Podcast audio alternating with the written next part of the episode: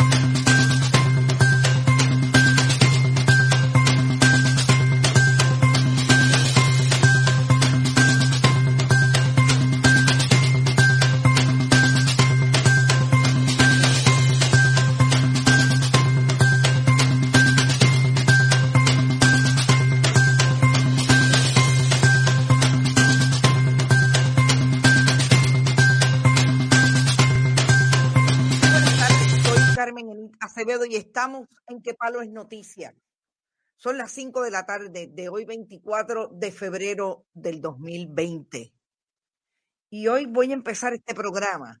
Como ustedes saben, estuvimos esta mañana, 11 de la mañana, por lo menos 48 minutos, en la conferencia de prensa que dio el Comité Amplio por la Equidad CABE sobre 40 organizaciones, entre ellas otras alrededor de la comunidad LGBTIQ que le dio, que le dieron servicio, que le dan servicio a esa comunidad en diferentes renglones.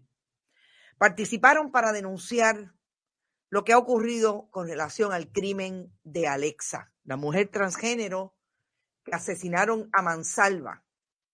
Ya hoy sabemos que por lo menos tres jóvenes, que se presume son, según fuentes de información, adolescentes, no pasan de los 17 años, en el pueblo de Toa Baja. Y yo voy a empezar con lo que me parece que es urgente que los medios de comunicación asumamos como nuestra responsabilidad en el caso de Alexa. Y es que hoy, en esa conferencia de prensa, se hicieron muchos señalamientos con relación a quienes en nuestra sociedad son responsables y han sido responsables por discursos transfóbicos, homofóbicos, misóginos y también que denotan poca educación.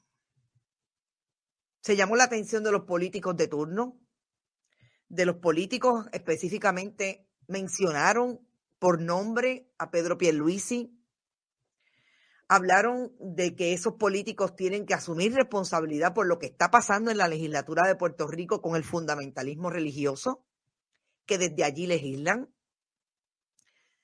Y el último turno le tocó a la prensa del país.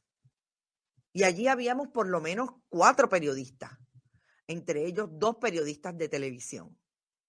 Y a mí me parece que nosotros, nosotras, tenemos que asumir la responsabilidad de que este crimen se dio desde la homofobia, la transfobia de las redes sociales, hasta culminar por esa misma reacción de fobia en contra de la comunidad LGBTIQ, específicamente las mujeres trans en algunas y bastantes publicaciones, sobre todo los títulos de las noticias que se dieron a partir de el domingo en la noche. Pero sobre todo ayer por la mañana, lunes 23 por la mañana. Y uno de, de los hombres trans que estuvo allí hoy en esa conferencia de prensa, Justin Jesus Santiago, hizo la siguiente aseveración al final de la conferencia, por lo menos un minuto 30 segundos. La prensa debe educarse en el sentido de la diversidad del ser humano. Cuando dicen que está vestido con ropa de otro del sexo opuesto, eso es transfobia. Están haciendo, están, perdón, están lacerando la dignidad de esa persona, su identidad y también la nuestra. Porque el asesinato de Alexa nos asesinó a nosotros poco a poco. Nos asesinan gota a gota. No nos merecemos esto. Por favor, edúquense.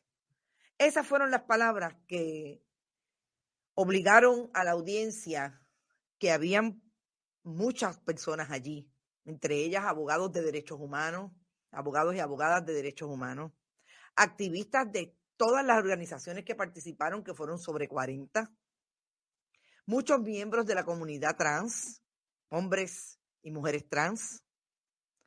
Y esa última línea dura la recibimos de frente.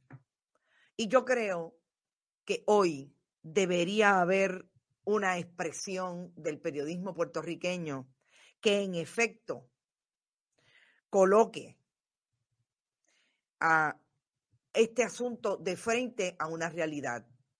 Hace mucho tiempo en Puerto Rico hubo talleres a los miembros de la asociación. ¿Te está gustando este episodio? Hazte fan desde el botón apoyar del podcast de Nivos. Elige tu aportación y podrás escuchar este y el resto de sus episodios extra. Además, ayudarás a su productor a seguir creando contenido con la misma pasión y dedicación.